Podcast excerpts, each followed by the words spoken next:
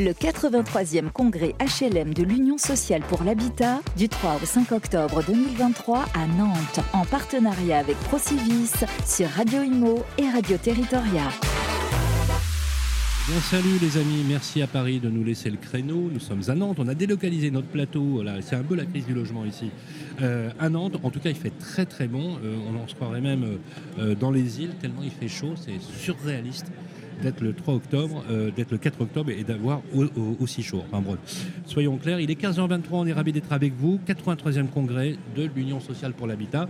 On parle de logement, on parle du premier marqueur social des Français. C'est bien le sujet du jour. Tout à l'heure, nous recevrons certainement, il va venir nous voir le ministre du Logement, Patrice Vergrit, que nous avions reçu euh, au speed dating d'Arkea à la maison La Chimie. Je vous propose, les amis, qu'on parle d'un sujet majeur qui est le sujet du recrutement des talents, du recrutement tout court face à une pénurie qui peut être parfois inquiétante. En tout cas, les solutions existent. On va en parler avec nos amis de Mille une vie Habitat. On va parler de marque employeur et du problème, de la problématique majeur du recrutement. Pour en parler, on va parler, je reçois avec plaisir Mathieu Charignon. Salut Mathieu. Bonjour Sylvain. Mathieu qui est directeur Nouvelle-Aquitaine pour le groupe Mille Vie Habitat. Merci d'être euh, avec nous. Merci à vous de nous recevoir. Vous êtes superbe. Voilà, vous ne changez rien. Merci. Voilà, vous me direz quel est le nom de votre opticien. J'aime beaucoup vos lunettes. Merci en tout cas d'être avec nous. Là, ça, ça met un peu d'ambiance. Julien est avec nous, Julien Mestre. Bonjour Julien. Oui, bonjour. Directeur des relations sociales et de la formation chez, à la Fédération des entreprises sociales pour l'habitat. exactement. Voilà, tout un programme. Et avec plaisir pour être à vos côtés aujourd'hui. Merci. Vous avez une présence rassurante. on, se sent tout de suite en sécurité à vos côtés. Voilà. Euh, l'élégance et le sourire incarné pour Sarah Yildirim. Bonjour. Merci, bonjour Julien. Comment ça va? Très bien, merci. Euh, moi, je suis ravi de vous recevoir. Vous êtes responsable du recrutement et des ressources humaines. Inutile de dire que le sujet vous touche euh, particulièrement. Me touche complètement même. Et vous êtes accompagné de Sophie Orcel. Bonjour Céline. Comment ça va Sophie Très bien, merci eh, beaucoup. Ben, moi, je suis ravi que vous soyez avec nous. Vous êtes responsable de, formation. Euh, on va mettre un petit peu le, j'allais dire, faire on va contextualiser, très à la mode aujourd'hui d'ailleurs, on contextualise faire un petit état des lieux. Si on veut savoir où on va, encore faut-il savoir où on se trouve. Hein. Euh, c'est le point de départ pour se repérer euh, dans les méandres du recrutement. Le recrutement, euh, les ressources humaines, la formation professionnelle, a subi des changements d'usage absolument incroyables. La définition même du travail a changé. Elle n'est plus l'indicateur premier tel que je l'ai connu à l'âge vénérable auquel je suis arrivé, puisque ça fait exactement 44 ans que je travaille. Vous imaginez, première fiche de paye, il y a 44 ans. Et je vois évoluer une génération dont le, métier, l'engagement professionnel n'est plus le même, exactement le même. Soit c'est une définition holistique du style, euh, euh j'allais dire presque philosophique. D'ailleurs, c'est intéressant parce que cette jeunesse recherche dans le travail l'expression d'un désir philosophique, comme si finalement l'entreprise venait se substituer à une vision philosophique de l'existence. Comme les créateurs d'entreprises, comme les startups que l'on voit naître, etc. Ils vous parlent de tout sauf d'argent, il vous parle de projet de transformation, de, changer l'humanité, et il crée une boîte. Donc on se dit, mais tiens, c'est marrant, euh, quelqu'un qui crée une boîte, qui dit qu'il veut changer l'humanité, c'est presque une vision, euh, une vision, j'allais dire, euh, spirituelle, quelque part, de, l'existence. Alors, je fais un peu d'intellectualisme comme ça, mais tout ça pour dire qu'on est face à une génération et, à, et, à, des cycles de transition, justement, avec vous, Mathieu. Qu'est-ce que vous, de votre point de vue, avec le recul professionnel que vous avez, qu'est-ce que vous constatez au quotidien? Que je peux constater euh, dans la vision territoriale des choses. Voilà, ce que vous en, observez en, tant que directeur euh, Nouvelle-Aquitaine, sur le terrain, sur les différents terrains de Milinvie. Hein. Milinvie est présent en Aura, en PACA, en Ile-de-France et en Nouvelle-Aquitaine. Euh, ce qu'on peut observer, en effet, c'est tout à fait ce que tu as décrit, qu'on pourrait traduire aussi par un peu on va dire, l'évolution de toutes les notions de qualité de vie au travail. C'est-à-dire que les collaborateurs viennent chercher un environnement même s'ils peuvent trouver des compétences extrêmement intéressantes. Hein. Il faut savoir qu'un bailleur social euh, est un gestionnaire, mais aussi un maître d'ouvrage. Donc ça veut dire qu'on va retrouver dans les entités du groupe des postes extrêmement variés, que ce soit des postes en gestion locative ou des postes en maîtrise d'ouvrage. Et c'est un vivier énorme, je pense qu'il n'est pas suffisamment connu. Et quels que soient les postes, hein, alors je vais parler un petit peu de ce qui se passe en Aquitaine, nous sommes une petite équipe, euh, on demande en effet de la polyvalence, de la multicompétence, de la souplesse, de la curiosité, ce qui peut être extrêmement attractif. Mais en effet, il faut faire le lien avec cette qualité de vie attendue euh, par euh, les collaborateurs qui aujourd'hui viennent chercher plus qu'un contrat de travail.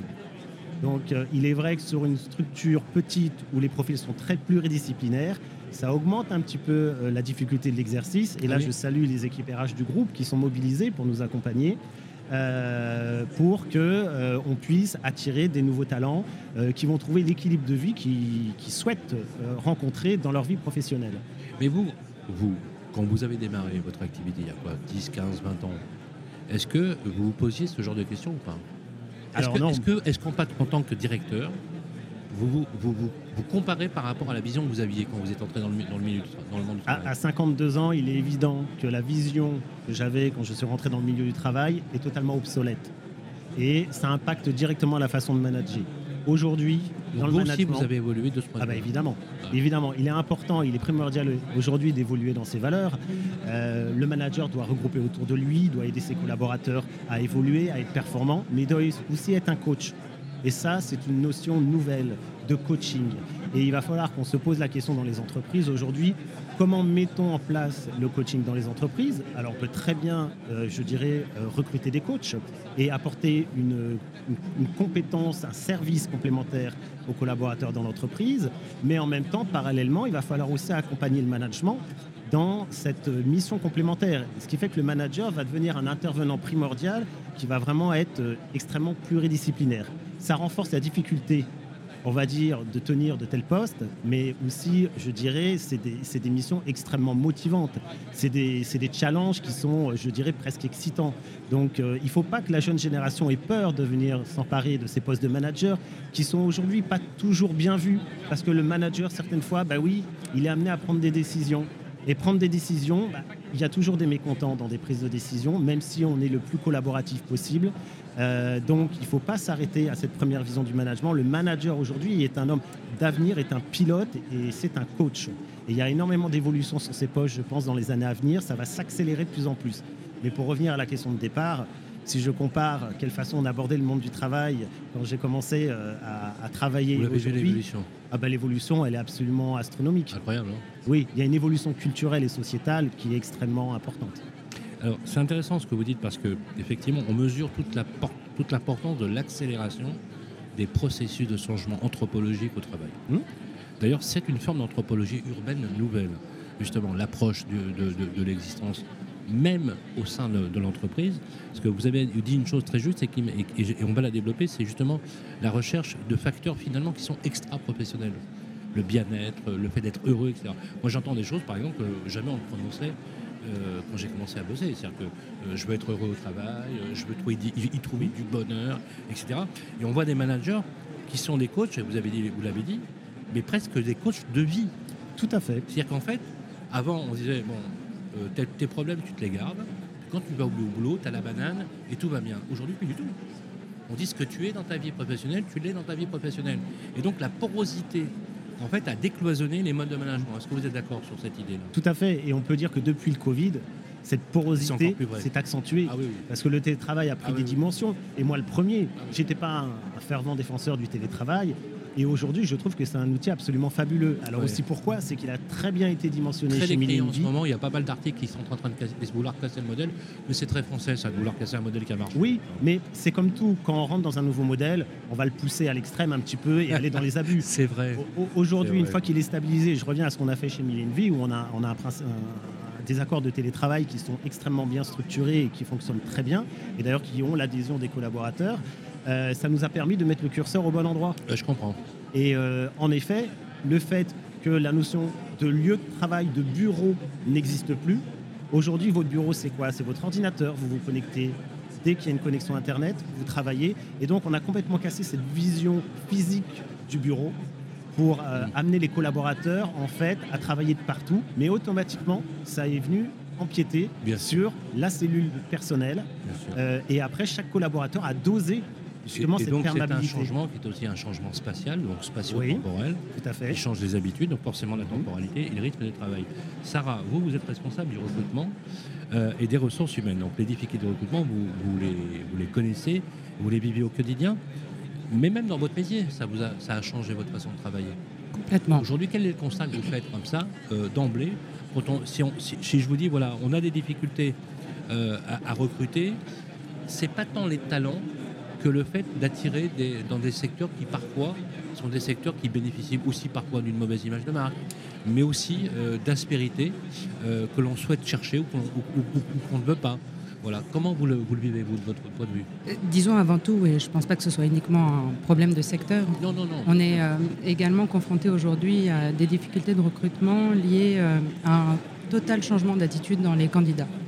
Euh, je pense que c'est l'après-Covid qui est aussi pour, euh, pour quelque chose. Qui est un accélérateur. Exactement. Oui, parce que le phénomène était là quand même. Voilà. Oui, c'est vrai qu'on sent chez les candidats et même chez les collaborateurs de manière générale une, une volonté à mettre en avant leur, leur vie, tout simplement. Et à, retrouver du sens. En tout cas, on ressent chez les candidats cette quête de sens dans leur vie professionnelle. C'est quoi la quête de sens pour euh, concrètement? Parce qu'aujourd'hui, c'est un peu comme les idées qu'on veut manipuler sans contenu. Moi, j'aime bien qu'on énonce des idées avec un peu de contenu. Quand on dit tiens, je vous du sens, c'est quoi?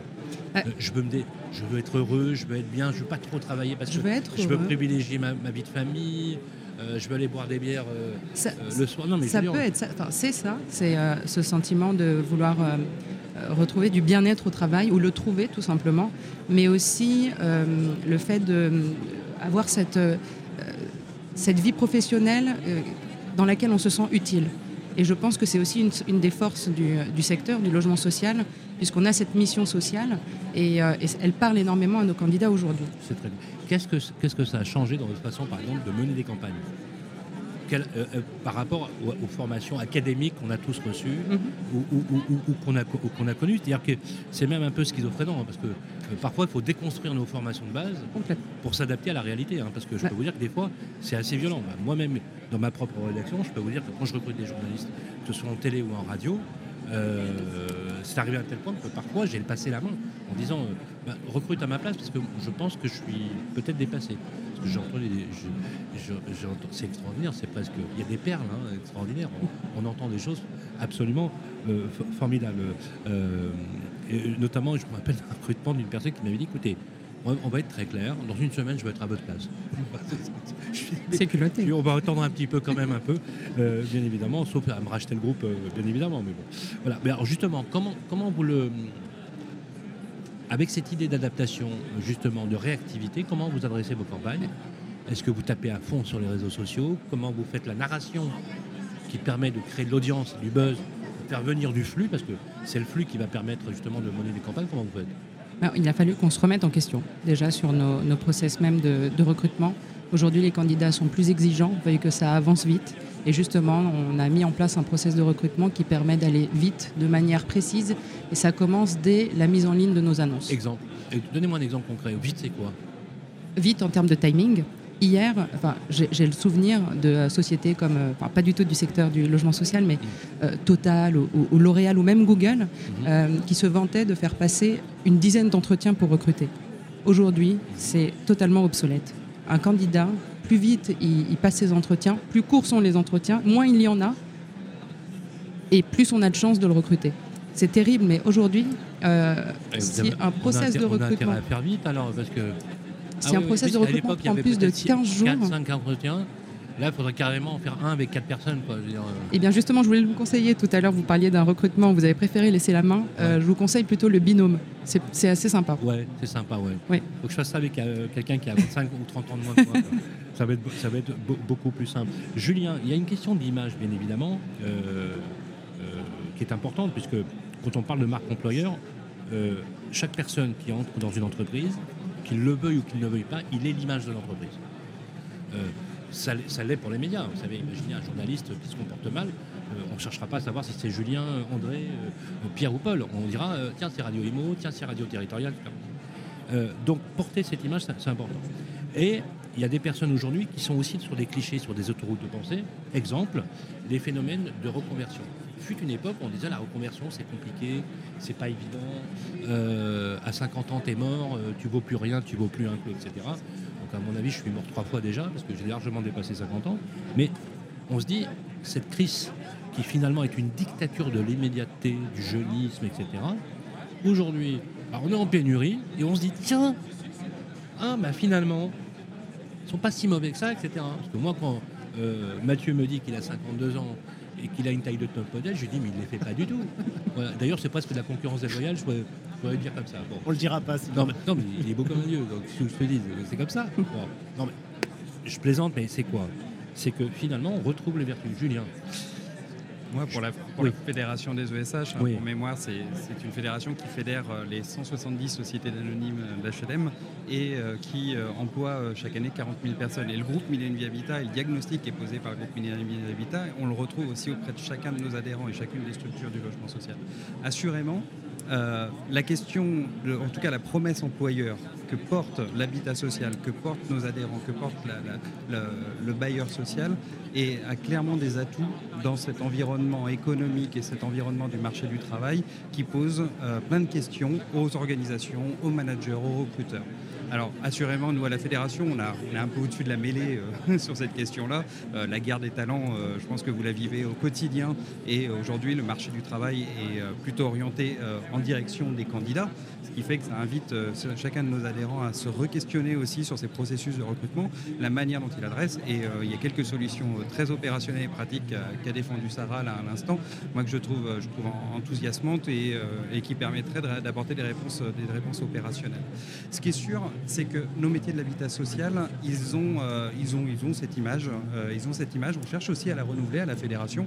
On cherche aussi à l'enrichir. On cherche aussi à la, valoriser, c'est-à-dire en faire la démonstration que bah, dans notre secteur d'activité. On a clairement des atouts qui peuvent attirer les candidats les jeunes, d'une part. Euh, je pense à la question de l'alternance.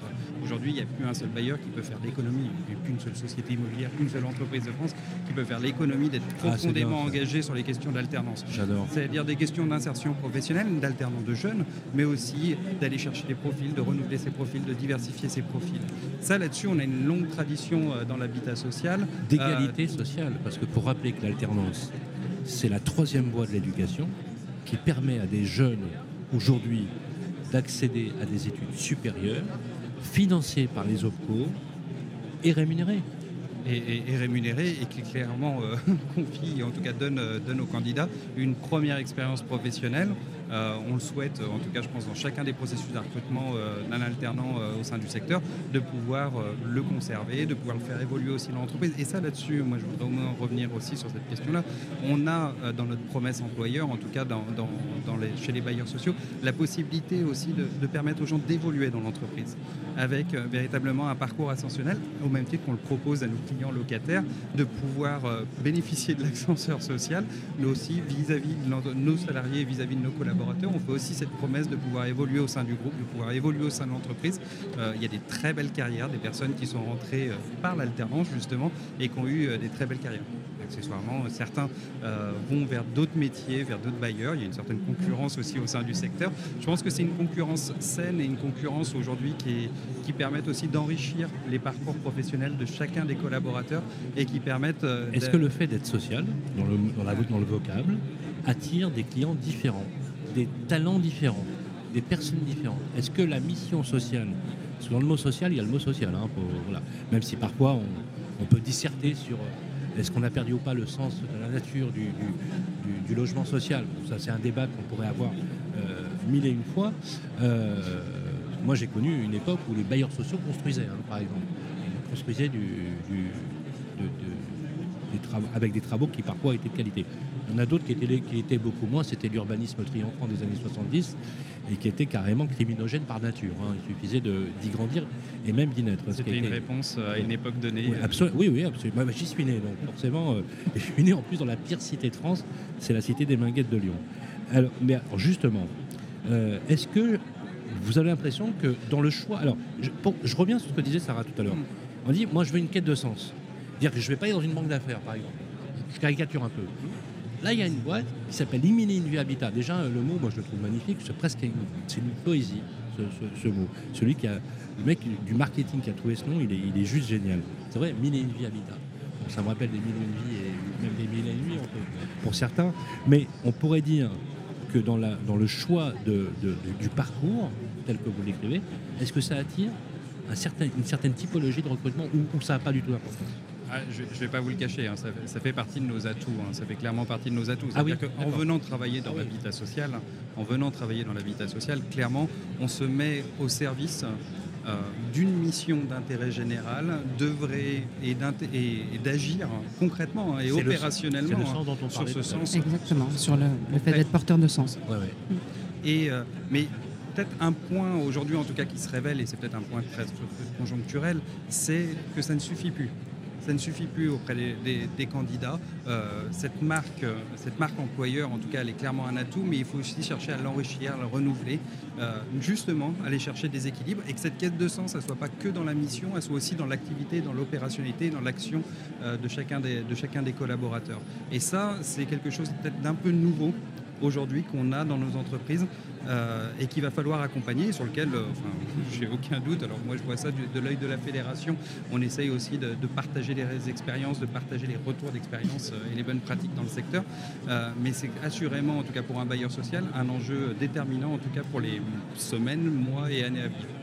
Vous voulez que je dise une chose, une chose auquel on ne résiste pas quand on vous écoute, c'est l'accent de la passion on sent toute la passion que vous mettez dans, ce que vous dites. C'est extrêmement intéressant parce que dans la voix, beaucoup de choses, je fais un peu de radio, donc forcément, euh, je le sais. Vous avez évoqué dans les parcours quelque chose qui est clé. C'est l'alternance, qui est un mode de formation euh, équitable, hein, qui permet, euh, qui permet à des populations d'avoir accès à l'éducation. Je vous donne juste une statistique. Hein. Il y a moins de 3% des personnes, des jeunes qui vivent dans des cités dans des populations dites entre guillemets vulnérables qui accèdent aux universités. 3%. 3%. Et quand vous prenez les études supérieures, hors université, puisque l'université par essence est gratuite, mais pour en faire un parcours universitaire, je peux vous dire qu'il faut s'accrocher les deux, trois premières années. C'est hyper compliqué, parce que là-dessus, faut rajouter le logement. Euh, c'est les écoles, les écoles euh, dites d'excellence en dehors des grandes écoles et des grands corps qui sont rémunérés comme Polytechnique, comme l'ENA, etc., et tout le monde ne fait pas l'ENA et tout le monde est doué pour Polytechnique, et eh ben ça coûte entre 12 et 15 000 euros par an, sans compter le logement et sans compter la bouffe. Je peux vous dire que quand on a vécu ça, on sait exactement de quoi on parle. Et ce qui est génial dans ce que vous faites, dans votre modèle, c'est que vous apportez une véritable réponse avec cette jeunesse qui a, qui a envie de bosser. Alors justement, la formation, du coup, c'est votre truc. C'est on se forme au début, on se forme pendant et on se forme après.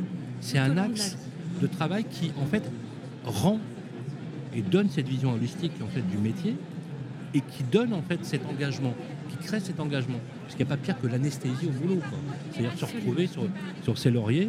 Euh, parcours d'intégration, parcours métier, euh, filière d'excellence, détection des potentiels aussi, parce que la formation c'est aussi un moyen de, de, détecter les potentiels. Et puis en même temps, on peut y ajouter, on ne va pas se priver, d'une technologie que vous utilisez aussi de formation nouvelle. Je pense au digital, je pense à la formation à distance, etc. Tout à fait, absolument. Sophie. Alors, on parlait justement de mille et une vies. Vous savez ce que veut dire mille Notre et ami Julien va nous quitter parce qu'il a un agenda de ministre. Julien nous laisse. Voilà. Euh, bientôt, peut-être qu'il le sera un jour, d'ailleurs, c'est ce qu'on lui souhaite. Il se plie à l'agenda du ministre. Voilà, absolument.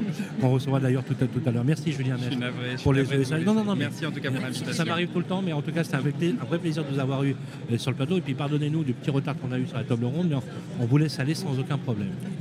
Merci à vous. Sophie.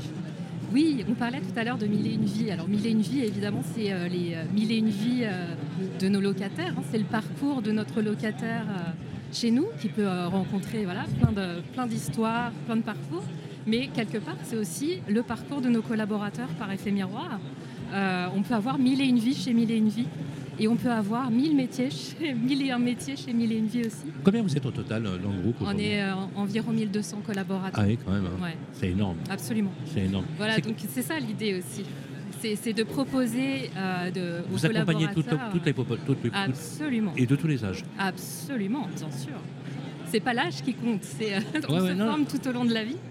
Et euh, c'est vraiment intéresser tous nos publics de manière complètement différente d'ailleurs. Hein. Ça peut être une approche digitale, en effet, vous l'avez dit, mais ça peut être aussi du présentiel, beaucoup de collaboratifs aussi, un besoin fort euh, de, de, recréer du lien, de, se rassembler dans une salle aussi. Euh, on travaille beaucoup sur l'intelligence collective ainsi, hein, on est plus fort ensemble forcément. Euh, donc l'idée c'est voilà, de rassembler autour de plein plein plein de, procédés différents. On, est, on teste, hein, on est sur le mode test and learn aussi, comme on dit en bon français. C'est-à-dire qu'on est en mode aussi formation laboratoire, par exemple. on est en, en train en ce moment de, construire une nouvelle formation pour travailler sur la, pour appréhender la relation client. Et on va utiliser la méthode DISC. Alors vous savez, la méthode DISC, c'est une méthode qui attribue quatre couleurs aux personnalités et du coup, on parle beaucoup, beaucoup en couleur aussi chez Mille une vie euh, au travers de cette méthode. Oui, tout à fait. par exemple, euh, quoi, du plus sympa au moins sympa Pas du tout. alors non, alors il y a plusieurs profils. Il y a quatre profils majeurs en fait dans le disque. On a euh, tout ce qui concerne l'empathie. On a les personnes qui sont plutôt dans le challenge. on a les personnes qui sont dans le côté créatif. Et on, est, on a les personnes également qui sont plutôt dans le côté process, euh, euh, etc. Donc tout ça forme un tout. Euh, et l'idée, c'est de travailler et chacun tous une couleur. Ouais, alors une couleur dominante. On, a, tous de, plusieurs couleurs, évidemment, mais l'idée, c'est de travailler ensemble, en fait, et de jouer sur ces principales couleurs et donc ces principales compétences et ces axes forts pour pouvoir être encore. Bah moi, quand je vous écoute, j'hésite entre la couleur créative. Je pense que le côté créatif. Vous avez tout à fait raison. et le côté artistique. Alors, euh, oui. Mais artistique au sens de l'esthétique. Ouais, c'est vrai. Bah, je m'appelle Sophie aussi. il y a une notion de sagesse, Mais il y a beaucoup d'empathie aussi. Oui, ça se voit tout de suite aussi. Je ne pense pas qu'on puisse faire de la formation sans empathie. Hein. Ah oui, tout à fait. Hein les collaborateurs, vraiment, les collaborateurs sont au centre euh, de la formation. Le problème de l'empathie, c'est qu'en même temps, vous êtes une éponge. Vous, êtes donc, euh, vous, aspirez, vous, absorbez toutes les émotions. Et savoir faire le tri, c'est pas toujours évident. Alors pas toujours, mais il faut savoir le gérer. Bien sûr. Et puis euh, ça peut être également euh, être un, atout euh, très fort parce mm. que je suis beaucoup au contact des collaborateurs. Je vais passer beaucoup de temps avec eux, notamment le matin pour, une, la, pour la, pause, la pause café, l'accueil. Bien sûr. Donc je suis beaucoup à leur écoute. Et c'est ce qui permet aussi de, bah, de, construire des parcours qui sont vraiment adaptés aussi aux besoins d'aujourd'hui. C'est ça aussi. Hein, c'est intéressant ce que vous dites parce que je me rappelle d'une phrase qui, de, Philippe Bloch, euh, avec qui on avait fait une conférence, qui disait finalement la formation c'est quoi?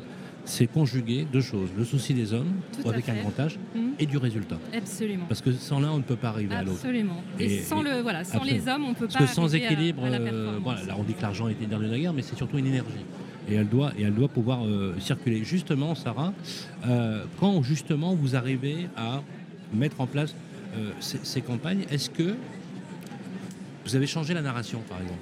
La façon de parler, vous savez? Oui, avant, tout à on avait avant, on avait, euh, avant, il y a encore aujourd'hui, hein, euh, des éléments de langage. Vous savez, les éléments de langage, euh, nous recrutons, vous devez avoir ci, vous devez avoir ça, etc. Et je me rappelle, juste pour challenger la, discussion, d'une affiche que j'avais vue à Lacano, en arrivant sur Lacano. Alors le type qui a fait l'affiche, je le connaissais bien parce qu'il a une entreprise qui s'appelle Opinion System, qui fait des avis vérifiés. Euh, un type euh, comme ça, hyper musclé, euh, le look beau gosse, qui, fait du kitesurf. Non, vraiment, le mec super sympa, un patron de boîte, et qui faisait genre en mode I want you, et qui disait Je veux ton talent, pas ton CV.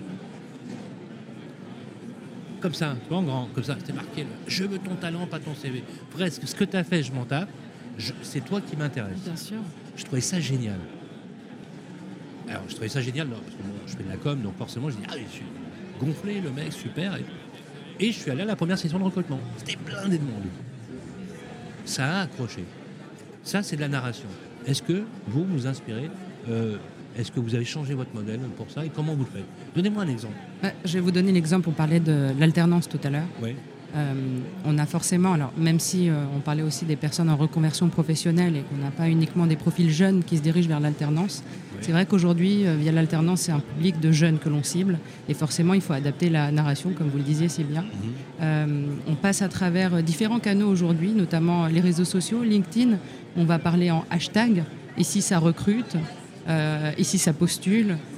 et ici, ça recrute, c'est c'est assez étonnant dans le monde professionnel. C'est un discours euh, assez euh, familier. Et ça fonctionne. Est-ce que, euh, est que, vous avez réduit la complexité du langage ou pas? On y travaille. Je m'explique. Plus... Vous avez compris? Oui. moi, j'ai une difficulté dans mon métier. D'ailleurs, c'est hyper intéressant. J'aurais dû faire partie de votre tableau pour, pour le dire. C'est que aujourd'hui, je recrute des personnes qui écrivent en onomatopée. Et il y a une pauvreté du langage qui est absolument phénoménale, à tel point que j'ai renoncé à corriger les articles. Parce que sinon, je n'en sors plus. Donc, est-ce que. alors, c'est un peu provocateur comme question, mais c'est intéressant. est-ce qu'on on doit forcément sacrifier l'exigence parce que forcément il nous faut du flux, il nous faut du monde, et qu'on doit s'adapter à un niveau finalement une culture qui finalement a été bien minimalisée. Euh, et c'est pas de leur faute, hein, je veux vous dire, les, coupables c'est nous, il hein, faut le dire tout de suite. On les a euh, parfois rendus un peu abrutis avec euh, les smartphones, les ordinateurs, les machins, etc. Je dirais que ça dépend de quelle exigence on parle. Oui. en termes d'exigence, je sais qu'auparavant, on recrutait souvent en termes de compétences techniques. Aujourd'hui, donc les fameuses hard skills. Aujourd'hui, on fait vraiment un focus plutôt sur les soft skills, ce fameux savoir-être. Et d'ailleurs, il existe plein de méthodes de recrutement. Le gars, euh, je veux pas ton CV, mais je, te veux toi. Bah, c'est complètement dans l'air du temps. Il, est, bah, il a cartonné, bah oui. Ah bah oui. Bah oui. bah oui, c'est faux. Et, c'est justement ce qu'on essaye de faire de notre côté. Alors, euh, vous le feriez ça, vous? Euh, un, truc comme ça dans une bah. boîte où, Parce que bon, c'est quand même une boîte très structurée, qui est quand même très complexe. Bon, le hasard fait qu'à l'âge que j'ai, je suis un des fondateurs d'AXA Bank et du groupe AXA. voilà. Donc je connais bien votre, votre, boîte, parce qu'on l'a gérée en partie. Mais euh, comment on fait pour, euh, voilà, pour être. Euh, pour dire, ouais, bien, c'est super. On s'adapte. On peut ou pas? Je ne sais pas si on pourrait lancer la même campagne de publicité. Vous, le feriez ou pas Non mais sérieux. J'aimerais le faire. Ah, ce serait génial. Il faudrait que j'échange avec Clément pour voir euh, en termes de communication si ça pourrait passer, parce qu'on a quand même une charte à, respecter. Oui, parce que si le gars il a pas, il, faut un diplôme, il faut des voilà. Justement, j'assistais ce matin à une table ronde très intéressante sur euh, les recrutements de gardiens. Et euh, à notre niveau, on a totalement changé la campagne de recrutement. Initialement, elle est classique. On poste une annonce, un gardien postule, oui. il est recruté ou pas. Aujourd'hui, on se rend compte que ça marche de moins en moins. Bah euh, on reçoit de moins en moins de lettres de motivation. Euh, plutôt des CV et on a vraiment euh, mis en place un partenariat avec le Pôle emploi dont parlait également la DRH adjointe ce matin de, Paris Habitat mais hum, alors, il n'est pas sur euh, Déclic Gardien, nous, mais plutôt sur la MRS. Je ne sais pas si vous en avez déjà entendu parler. tout à fait. La fameuse méthode du recrutement par simulation, où les gardiens sont mis en situation le temps d'une demi-journée sur la vie d'un gardien. Donc, euh, il a plusieurs tâches de gardien euh, réaliser un état des lieux entrant, un état des lieux sortant, le tri collectif. Et hum, tout au long de cette demi-journée, il est également interpellé par une bande audio ou par un personnel du Pôle emploi qui va justement venir tester son empathie parfois avec euh, les locataires, mais aussi le savoir-être, le relationnel. Et aujourd'hui, c'est vraiment des compétences euh, qu'on recherche chez nos candidats parce qu'on essaye de capitaliser sur leur potentiel, leur potentiel à évoluer, à être accompagné par la formation, à, suivre un plan de carrière au sein du groupe, mais partant de justement ce, savoir-être, ces ces soft skills et ce potentiel. Alors, on assiste à un phénomène qui est très important, qui est celui qui d'ailleurs euh, vraiment est une problématique, c'est celui du turnover, de la tension qui crée dans le turnover. Alors pour certains secteurs, c'est exponentiel, hein, c'est même une tannée. Alors on, voit d'ailleurs que, selon les secteurs qui ont plus ou moins la cote, on voit qu'il y a plus ou moins de, turnover. Dans votre activité, je vous rassure, globalement dans le monde du logement social, c'est pratiquement un des scores les plus faibles. Parce qu'il y a ce côté social, et puis euh, on dira ce qu'on voudra, mais quand on parle de logement social, on parle de sécurité de l'emploi. C'est incroyable, mais c'est vrai. Quand on fait des campagnes, on, nous dit oui, oui, on est plus en emploi sécurisé que dans une foncière privée. Ce qui n'est pas réellement le cas hein, quand on y réfléchit, mais on a, ce vocable. Euh, c'est la, fidélité, la loyauté. Aujourd'hui, on assiste à des phénomènes où il y a des personnes qui viennent, qui vous disent oui, oui, je viens. Puis la veille, ils vous disent, euh, vous savez quoi? Ben, Je viens plus. C'est quand vous avez de la chance, ça. Parfois, ils ne viennent pas, tout simplement. Ah, parce qu'ils ne vous préviennent pas. Ah oui, oui, Parfois, ils ne préviennent pas. Euh, Sophie parle en connaissance de cause. Sérieux oui, La plaie est encore ouverte. Euh, Est-ce qu'on a des stats là-dessus Très récemment. On a des stats ou pas là-dessus On a, alors, ce qui est dommage, c'est que, euh, étant donné que cette forme de désistement, on ne la suivait pas auparavant, on peut avoir les stats actuelles. Chez Millenvie Habitat, on a un recrutement sur 20 qui se termine en désistement. Ça, c'est quand même énorme, puisque pour vous donner des chiffres sur, euh, sur l'année 2023, on est à date à 365 recrutements. Donc finalement, 1 sur 20, c'est quand même euh, un, certain nombre. Ça ah représente un pourcentage qui peut paraître faible, mais lorsqu'on suit un process de recrutement, qu'on accompagne le candidat jusqu'au bout, qu'on va jusqu'à signer un contrat. Non, mais sur 365, c'est plus d'une vingtaine de personnes, c'est juste énorme. Exactement. C'est un boulot. Euh, et ben, je parlerais presque de grand désistement. On parlait de la grande démission il y a quelques temps. On est, sur Est-ce qu'on arrive à analyser les causes? Alors, il y en a plusieurs. Je ne suis pas sûre qu'on réussisse à toutes les analyser. Est-ce qu'il y en a une ou deux qui reviennent systématiquement? Alors, il y en a une qui revient. alors, elle ne revient pas vraiment, mais je pense que c'est à nous aussi de mettre en place des plans d'action. Vous savez, cette partie, ce moment, ce tunnel un peu entre le moment où vous signez votre contrat de travail, le moment où vous réalisez votre préavis chez votre employeur actuel et que vous mettez les pieds euh, euh, chez votre futur employeur, donc chez Millenvie Habitat, il peut se passer jusqu'à trois mois. Et pendant cette période, si le lien n'est pas maintenu entre le futur manager et le candidat, c'est vrai qu'on constate que les désistements arrivent plus souvent. D'accord. C'est intéressant ce que vous dites. Hein. C'est-à-dire qu'il y a un impact dans la relation à l'autre qui peut être déterminante. La Tout à fait. Et qui, peut même, et qui peut même faire switcher le choix préalable. Oui, parce que aujourd'hui, on pensait avant que signer un contrat, c'était une forme d'engagement. Ça, c'est ma génération. Voilà. J'ai donné ma parole, j'assume. Et bien surtout, j'ai signé, de, pas de mon sang, mais en tout cas, j'ai signé. Euh, aujourd'hui, euh, s'il n'y a pas cette forme d'engagement moral, où justement il suffirait d'actions simples, où le manager pourrait euh, prendre des nouvelles de temps en temps, ou inviter à un petit déjeuner ou un déjeuner formel.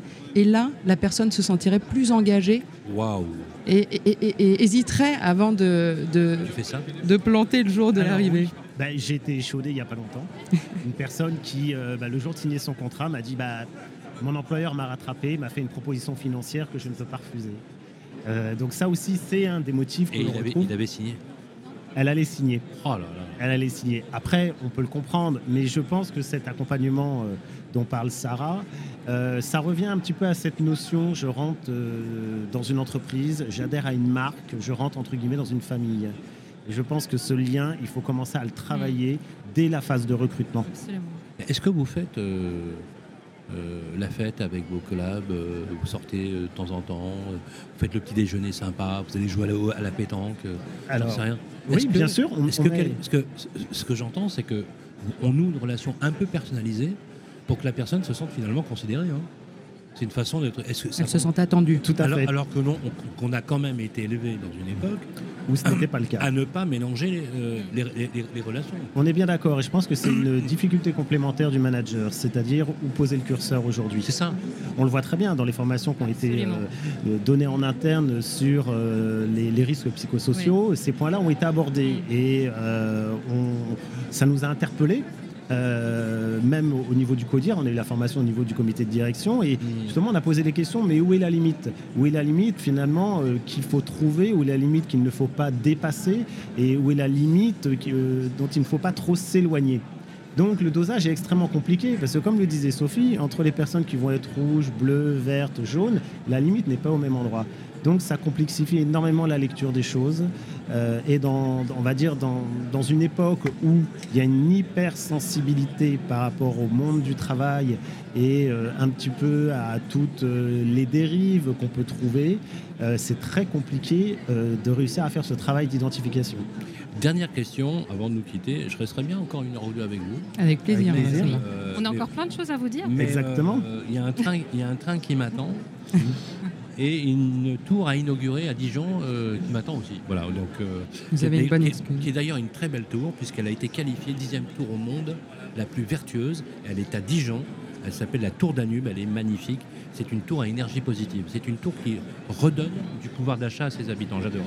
Dernière question, celle de la diversité de l'inclusion, qui est un vrai sujet majeur. Alors, il se trouve que euh, je suis la preuve par l'exemple, parce que je, suis quelqu'un qui vient de la diversité, donc euh, euh, qui vient, qui vient d'Afrique, et donc du coup, j'ai été confronté à, cela.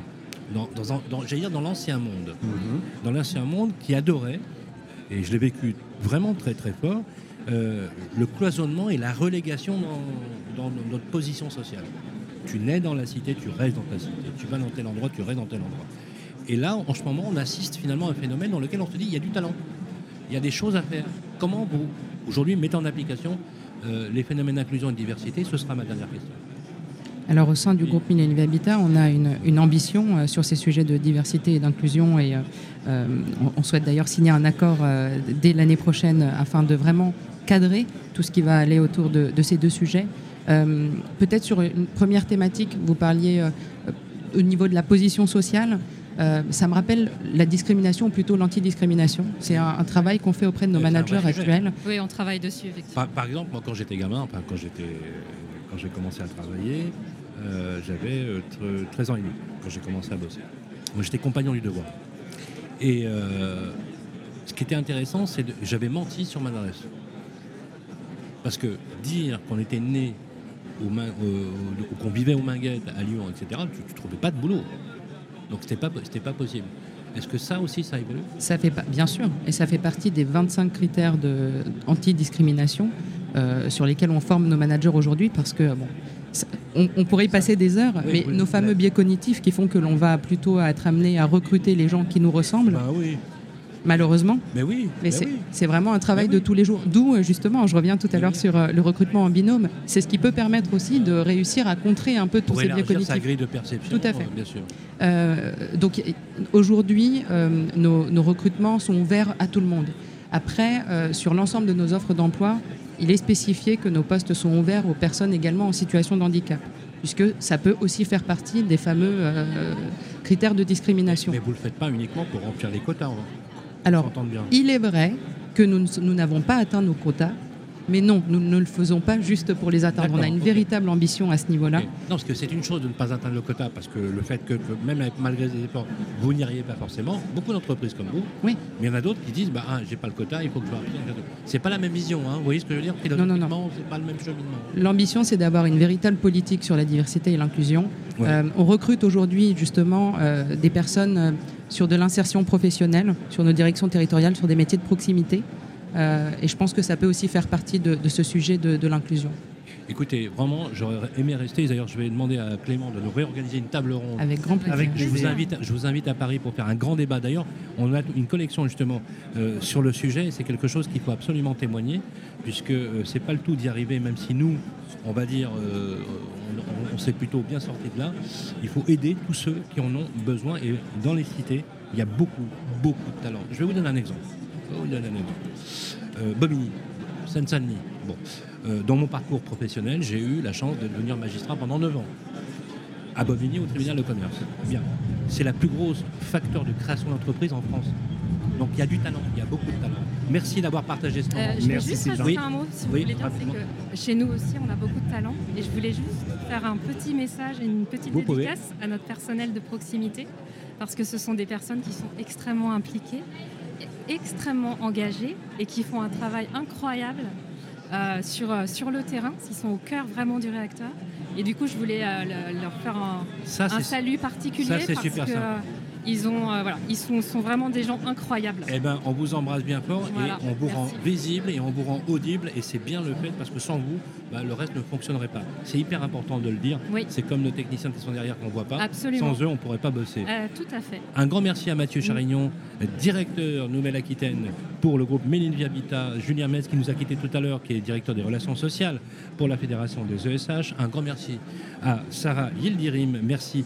Euh, vous êtes responsable du recrutement et des ressources humaines. Moi, je vous dis une chose, ne changez rien. Voilà.